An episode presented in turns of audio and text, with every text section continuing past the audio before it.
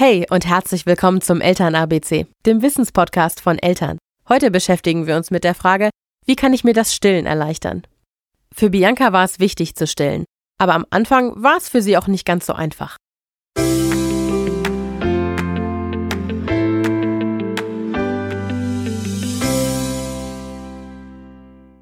Ich habe drei Kinder und mir war immer klar, ich möchte jedes dieser Kinder stillen. Nach der Geburt meines ersten Sohnes war ich doch ein wenig überfordert. Ähm, der Busen war auf einmal vier Nummern größer. Das Baby wusste gar nicht, wie es die Brustwarze händeln sollte. Ich wusste nicht, wie ich den Busen in Verbindung mit dem Baby händeln sollte. Ich wusste nicht, wie ich anlege. Ähm, da habe ich mich schon gefragt, welche Hilfsmittel gibt es denn jetzt, um mir das Stillen zu erleichtern? Unsere Hebamme Wiebke Klug meint dazu, der Anfang ist oft ein bisschen schwierig. Und gerade wenn es dein erstes Baby ist, muss dein Kind es lernen und du auch.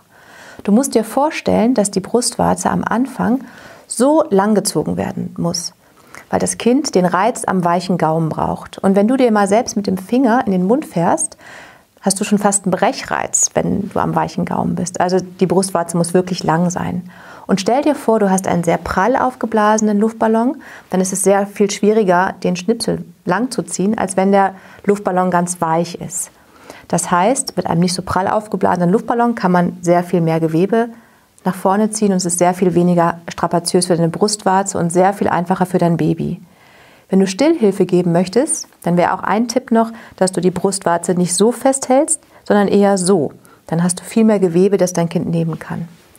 Sei vorsichtig am Anfang mit Stilltees, also Fenchel, Kümmel, Anis-Tees oder Tees, in denen Hopfen drin ist. Die sorgen für eine Überproduktion der Milch, was manchmal gut ist, aber am Anfang es eher schwierig macht, dass dein Kind die Brustwarze gut nehmen kann. Sollte das alles nicht klappen, ist es sinnvoll, ein Stillhilfsmittel zu benutzen, wie zum Beispiel ein Stillhütchen.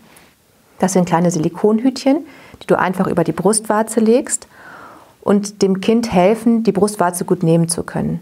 Denn die sind so lang, dass die Kinder gleich den Reiz am weichen Gaumen haben und gut anfangen können zu saugen.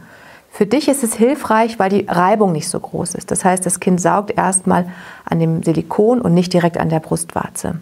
Die meisten Frauen stillen nicht lange mit Stillhütchen. Das ist eine Notlösung für Wochen oder vielleicht auch mal zwei, drei Monate.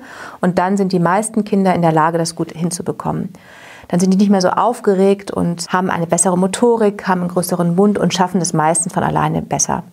Sollte die Brustwarze schon kaputt sein, empfehle ich meinen Frauen immer Wollwachs. Das gibt es so fertig abgepackt oder du lässt es dir abfüllen in der Apotheke oder ihr geht ins Reformhaus und kauft euch Schafwolle. Dieser sogenannten Heilwolle nehmt ein Stückchen ab, legt es in den BH, unterstützt ihr die Wundheilung. Am Anfang der Stillzeit können auch die sogenannten Zinnhütchen ganz sinnvoll sein. Darin sammelt sich die Muttermilch. Sowohl die Muttermilch als auch das Metall sorgen dafür, dass die Brustwarzen ganz schnell wieder verheilen.